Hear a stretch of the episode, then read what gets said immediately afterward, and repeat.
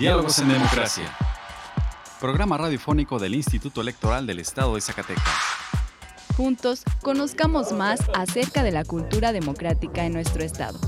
Escúchanos todos los miércoles a partir de las 4.30 de la tarde por la frecuencia del 97.9 de FM del Sistema Zacatecano de Radio y Televisión.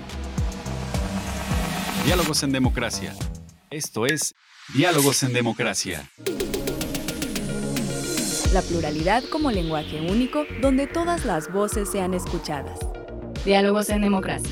Programa radiofónico del Instituto Electoral del Estado de Zacatecas. Un acercamiento a la diversidad de ideas y pensamientos. Comenzamos. Diálogos en Democracia.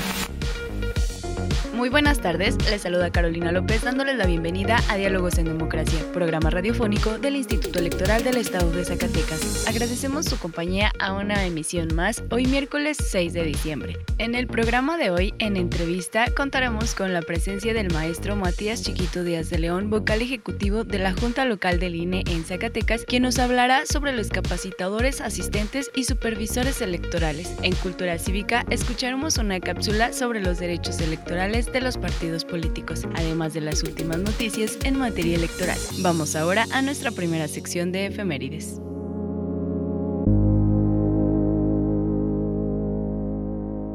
Pluralidad, donde todas las voces son escuchadas. Diálogos en democracia. Esta semana en la historia. Efemérides. 4 de diciembre de 2016.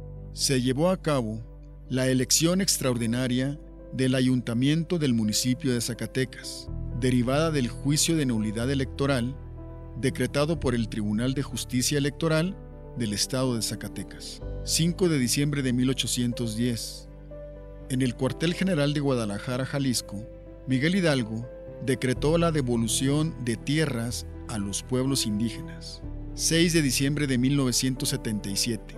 Se publicó en el Diario Oficial de la Federación el decreto que reformó el artículo 41 constitucional para que en los procesos electorales federales los partidos políticos nacionales cuenten en forma equitativa con un mínimo de elementos para sus actividades tendientes a la obtención del sufragio popular.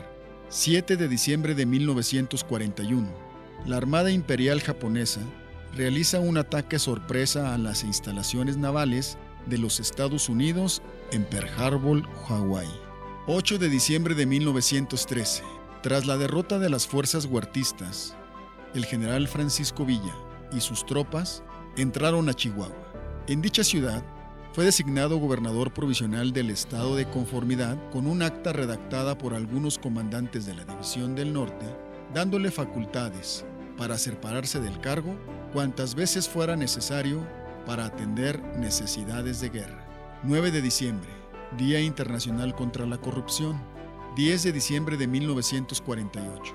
La Asamblea General de la ONU proclama la Declaración Universal de los Derechos Humanos y establece, por primera vez, los derechos humanos fundamentales que deben protegerse en el mundo entero, disponible en más de 500 lenguas.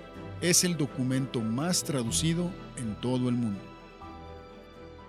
La libertad de elegir y decidir es solo nuestra. Diálogos en democracia. Diálogos en democracia.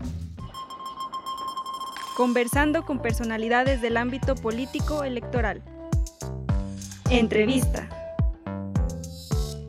Nos encontramos con el vocal ejecutivo del INE Zacatecas, el maestro Matías Chiquito Díaz de León. Maestro, gracias por estar con nosotros en Diálogos en Democracia. Gracias a ustedes, los saludo con afecto. Muy buenas tardes, saludos auditorios, saludos al Instituto Electoral del Estado de Zacatecas. A sus órdenes. Bien, pues hace algunas semanas se lanzó la convocatoria para las CAES, los CAES, capacitadores asistentes electorales y los servidores electorales. Son unas figuras muy importantes dentro del proceso electoral, pero ¿podría explicarnos cuáles son las tareas que tienen estos dos papeles, estas dos figuras? Bueno, en, sí es una figura, lo dice bien, es la más relevante, podremos decir. Después de las y los funcionarios de casilla, en el proceso electoral, una figura relevante es la del capacitador asistente, de la o el capacitador asistente electoral, desde luego de las y los supervisores. Es eh, una figura que históricamente fue observada antes de la existencia del IFE, antes de 1991,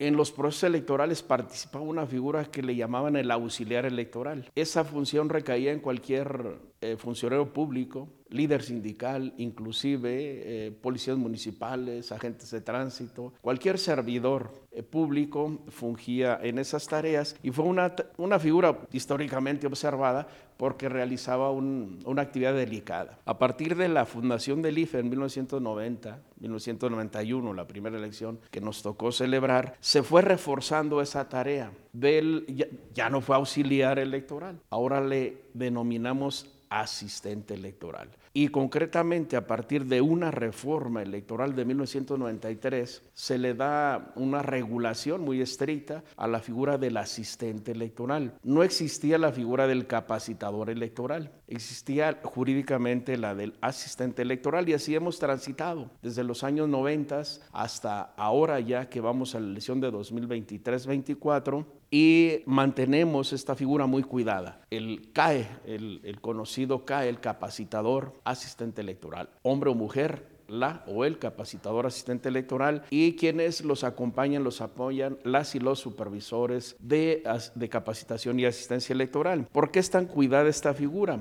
Bueno, pues nada menos porque son las personas que están llamadas a apoyar al Instituto Nacional Electoral, al propio Instituto Electoral del Estado, para la integración de las mesas directivas de casilla, para la administración de la documentación y materiales electorales previo a la jornada, el día de la jornada electoral y una actividad relevante es la recuperación de los expedientes de las elecciones celebradas a la conclusión de la jornada electoral. Luego entonces los CAES, los supervisores, para ser contratadas estas personas, para lograr configurar esta figura, se sigue un proceso muy cuidado. Cuidado no solo por el personal del Instituto Nacional Electoral, es un proceso cuidado por la representación de los partidos políticos. Invariablemente, en el proceso de reclutamiento y selección de personal están, está la representación de los partidos políticos, porque es una figura, como usted bien lo dijo y lo reiteramos, de relevancia. ¿Cómo llegamos pues a seleccionar y a contratar al personal que desarrollará estas delicadas tareas, como se ha dicho, de la capacitación y asistencia electoral.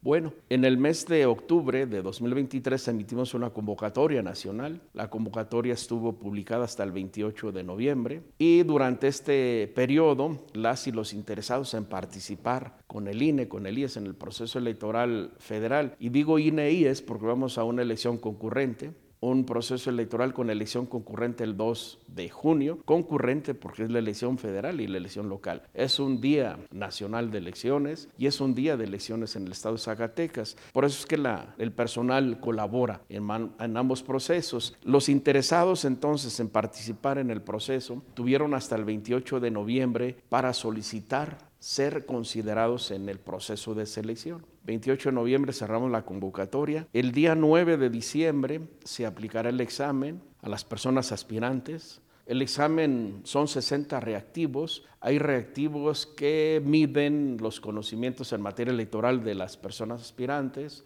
eh, reactivos que miden las habilidades para ser supervisora o supervisor electoral y reactivos que miden las competencias y habilidades para ser capacitadora o capacitadora asistente electoral. 9 de diciembre será el examen. El día 11 tendremos los resultados del examen y tendremos ya un calendario para las entrevistas. El proceso de reclutamiento y selección pasa por estos periodos. Un examen de conocimientos y entrevistas. Examen, ya comentamos, 9 de diciembre, 11 de diciembre hay resultados. Las entrevistas inician el 12 de diciembre. Del 12 al 19 de diciembre estaremos entrevistando a quienes tienen el perfil y acreditaron el examen para supervisoras y supervisores electorales, es decir, un puesto de mayor rango. Y ya en el mes de enero, sería del 2 al 11 de enero, estaríamos aplicando las entrevistas a aquellas personas aspirantes que acreditaron el examen y que reúnen los requisitos para ser contratadas como capacitadoras asistentes electorales. En enero entonces tendremos ya la plantilla seleccionada, reclutada y seleccionada y dispuesta para ser contratada a partir del mes de enero, eh, una plantilla de supervisoras, supervisores electorales, de capacitadoras, capacitadores, asistentes electorales. Y inician tareas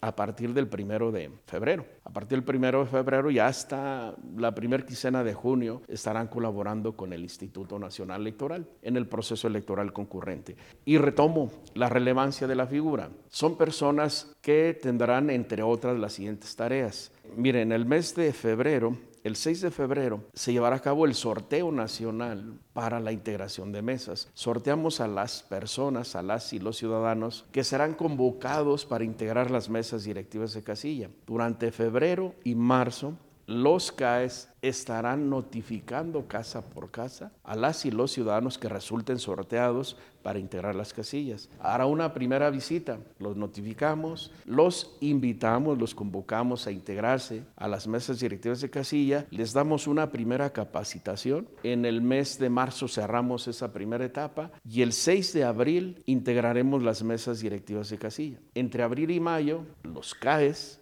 supervisores nuevamente visitarán a las personas quienes resultaron seleccionados para ser funcionarias, funcionarios de casilla, les entregarán su nombramiento y los capacitarán, ahora sí, para desempeñarse en la mesa directiva de casilla. Habrá dos meses de capacitación, abril y mayo, y además habrá actividades de ejercicio, simulacro de cómo se debe operar la jornada electoral. Entonces, quienes nos apoyan o quienes colaboran con el INE, con el IES, para integrar las mesas directivas de casilla, para capacitar a las y los funcionarios de casilla, son propiamente los capacitadores, las capacitadoras asistentes electorales. Y el día de la jornada apoyan a las y los funcionarios de casilla para el desarrollo de sus tareas y al final de la jornada electoral, después de las, ¿qué le diré?, las 8 de la noche, Cerramos la votación a las 6 de la tarde, se hace escrutinio y cómputo, se arman los paquetes electorales, clausurada la casilla,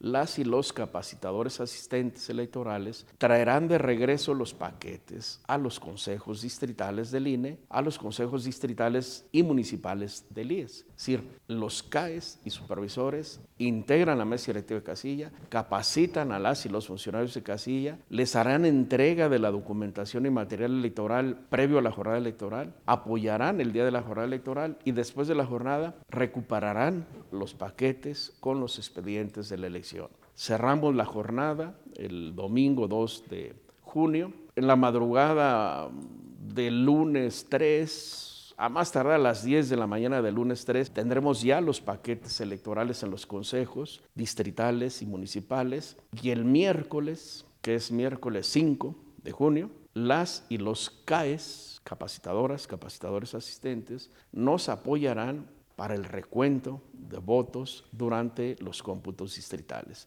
Son las y los CAES los que materialmente apoyan en el recuento. Cuando hay dudas sobre el resultado de la elección, cualquier duda que se genere sobre el resultado de la elección nos lleva al recuento, recuento de voto por voto, casilla por casilla, como fue decretado después de 2006. Y quienes colaboran en esta tarea son propiamente las y los capacitadores asistentes electorales. Es decir, a partir del mes de febrero ya hasta la jornada electoral y cómputos, la figura relevante, la figura central del proceso electoral serán propiamente las y los capacitadores asistentes electorales. Una figura relevante. Sobre ellos descansa el ejercicio, el desarrollo de las tareas estratégicas del proceso electoral. Representando el libre derecho a la elección Diálogos en Democracia.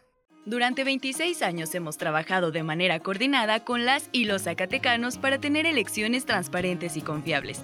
Hemos organizado nueve procesos electorales ordinarios y dos extraordinarios, con los que se han integrado la legislatura local, los 58 ayuntamientos y la gubernatura.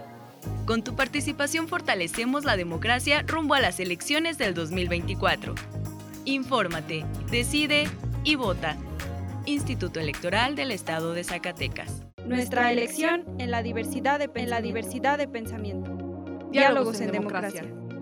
Escuchemos ahora una cápsula sobre los derechos electorales de los partidos políticos en voz de nuestra compañera Virginia Perusquía. Educación en democracia. Cultura cívica. Cultura cívica.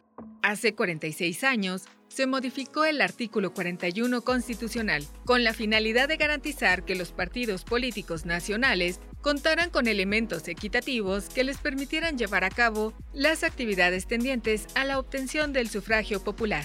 Los partidos políticos tienen como fin promover la participación del pueblo en la vida democrática, fomentar el principio de paridad de género, contribuir a la integración de los órganos de representación política y como organizaciones ciudadanas, hacer posible su acceso al ejercicio del poder público. Solo los ciudadanos y ciudadanas mexicanas podrán formar parte de los partidos políticos y afiliarse libre e individualmente a ellos, por tanto, queda prohibida la intervención de las organizaciones gremiales con objeto social diferente a la creación de partidos y cualquier forma de afiliación corporativa. Solo la ciudadanía mexicana podrá formar parte de los partidos políticos y afiliarse libre e individualmente a ellos. Por tanto, queda prohibida la intervención de organizaciones gremiales con objeto social diferente a la creación de partidos y cualquier forma de afiliación corporativa. Los partidos políticos nacionales tendrán derecho a participar en las elecciones de las entidades federales y municipales.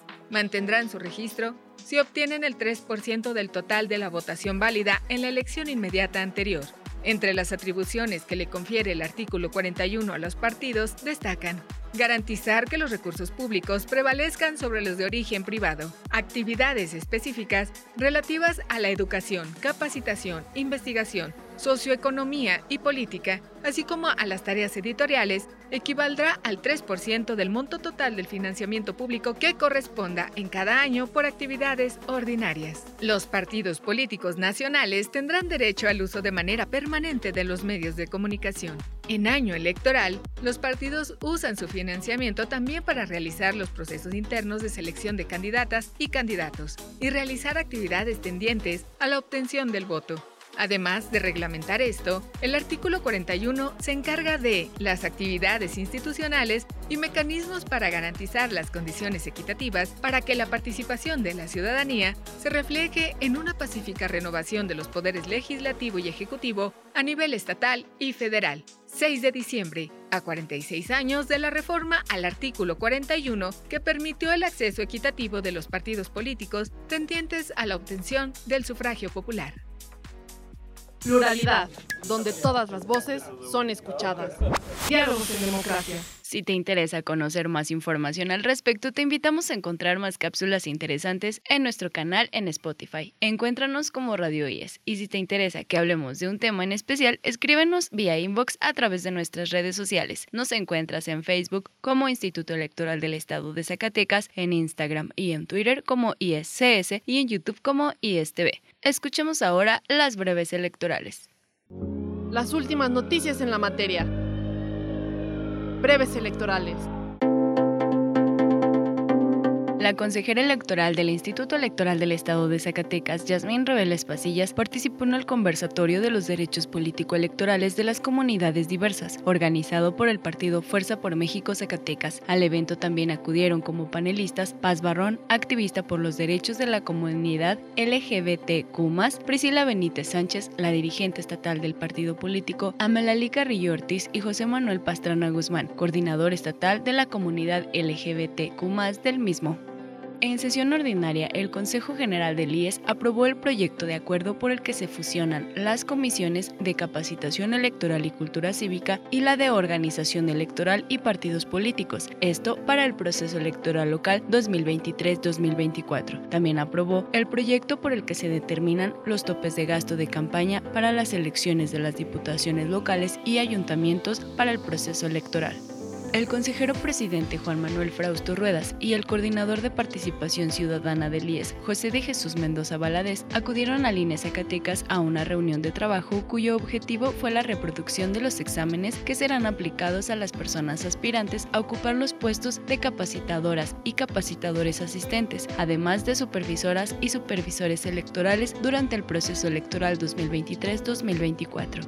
El consejero presidente Juan Manuel Frausto Ruedas, los consejeros electorales Carlos Casas Roque y Arturo Sosa Carlos, así como el secretario ejecutivo del IES Jorge Chiquito Díaz de León, acudieron a la sesión de instalación del Consejo 3 Distrital Electoral del INE Zacatecas. Asimismo, la consejera electoral Yasmín Reveles Pasillas acudió a Jerez a la sesión de instalación del Consejo 2 Distrital Electoral del INE Zacatecas para el proceso electoral 2023-2024.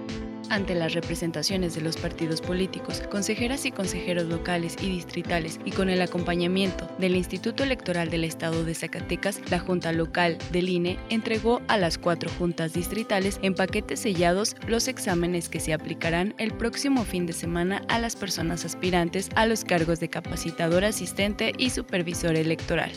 Participa como observadora u observador electoral y entérate de todos los detalles del proceso electoral concurrente 2023-2024. Visita nuestras redes sociales para checar la convocatoria. La libertad de elegir y decidir es solo nuestra. Diálogos en democracia. Diálogos en democracia. Los temas de interés en la materia político-electoral. ¿Sabías que?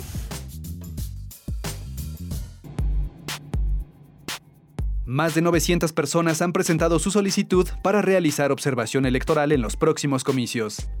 Al presentar el informe sobre el procedimiento de acreditación de las y los observadores electorales en el proceso electoral concurrente 2023-2024, el consejero Martín Faz mencionó que con fecha de corte al 23 de noviembre se cuenta con un total de 978 solicitudes de quienes desean desempeñarse como observadores electorales. De las cuales 487 correspondieron a mujeres y 491 a hombres. Asimismo se informa que del total de solicitudes recibidas, 905 eh, son individuales y 73 corresponden a diversas organizaciones. Me interesa destacar que además 21 de estas personas indicaron tener alguna discapacidad y 33 pertenecer a alguna comunidad indígena. De forma adicional, 670 manifestaron interés en observar diferentes modalidades de votación, ya sea el voto anticipado, el voto de personas en prisión preventiva o el voto de las y los mexicanos residentes en el extranjero. El consejero indicó que los estados con mayor número de solicitudes realizadas son la Ciudad de México, Estado de México y Puebla. Sanciona INE a partidos políticos por irregularidades en elecciones de 2022. El Consejo General aprobó el dictamen consolidado respecto de las irregularidades encontradas en la revisión de ingresos y gastos de los siete partidos políticos nacionales y 58 locales. El presidente de la Comisión de Fiscalización, Jorge Montaño, señaló que se revisaron 510 informes anuales y se establecieron sanciones por un monto global de 740 millones de pesos, y agregó que la fiscalización constituye un ejercicio de rendición de cuentas para transparentar el correcto uso del dinero público. Este proceso constituye un ejercicio de transparencia y rendición de cuentas de los institutos políticos ante la ciudadanía, en la medida en que los resultados de estas revisiones permiten conocer con precisión el origen, monto, aplicación y, y destino de todos los recursos que obtuvieron por cualquier modalidad de financiamiento. Se trata de un trabajo arduo, llevado a cabo en plazos particularmente acotados que exigieron del personal involucrado, un alto compromiso y sentido de responsabilidad con la institución y con la democracia de nuestro país para transparentar el correcto uso del dinero público. 71 casillas especiales en Nuevo León y Ciudad de México recibirán voto mediante urna electrónica 7.0. La consejera Carla Humphrey mencionó que será la primera vez que se utilizarán urnas electrónicas exclusivamente diseñadas por el Instituto Nacional Electoral e indicó que en total se instalarán 213 urnas electrónicas el próximo 2 de junio. Concretamente se utilizarán 70, en 71 casillas especiales a razón de 3 por cada casilla especial, es decir, 213 urnas electrónicas, que es un avance importante. Eh, se utilizarán en 44 casillas especiales que están programadas para instalarse en la ciudad de México, podrían ser más, y también en 27 casillas especiales en Nuevo León, exclusivamente en los municipios de Monterrey, de Apodaca, de San Pedro Garza García, de San Nicolás de los Garza y General Escobedo. Al presentar el informe sobre la evaluación de la implementación de la prueba piloto del voto de personas en prisión preventiva en los comicios de Coahuila y Estado de México, la consejera Dania Rabel se refirió a la percepción de las y los votantes sobre esta modalidad de votación. Los hallazgos que me parecen más relevantes para destacar son sobre la percepción de las personas votantes en prisión preventiva. Se identificó que 85.86% de las personas electoras consideraron que el proceso de inscripción a la modalidad del voto anticipado fue o muy sencillo o sencillo. En cuanto al tema relacionado con la secrecía del voto, 96.15% de las personas en prisión preventiva afirmó que percibió que su voto se emitió de forma libre y secreta. Finalmente, el consejero Martín Faz recordó que la votación anticipada de las personas en prisión preventiva para las elecciones de 2024 será en el periodo del 6 al 20 de mayo. Central Electoral. Representando el libre derecho a la elección. Diálogos en democracia.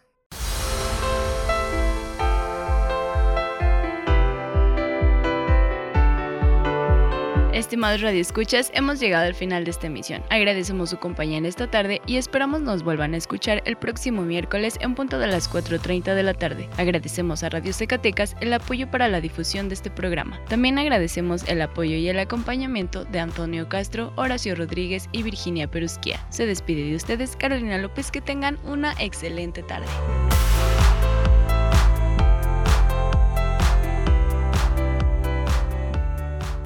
Esto fue Diálogos en Democracia. Un espacio del Instituto Electoral del Estado de Zacatecas para la promoción del diálogo y la cultura democrática. Te esperamos en nuestra próxima edición. Diálogos en Democracia. Diálogos en Democracia.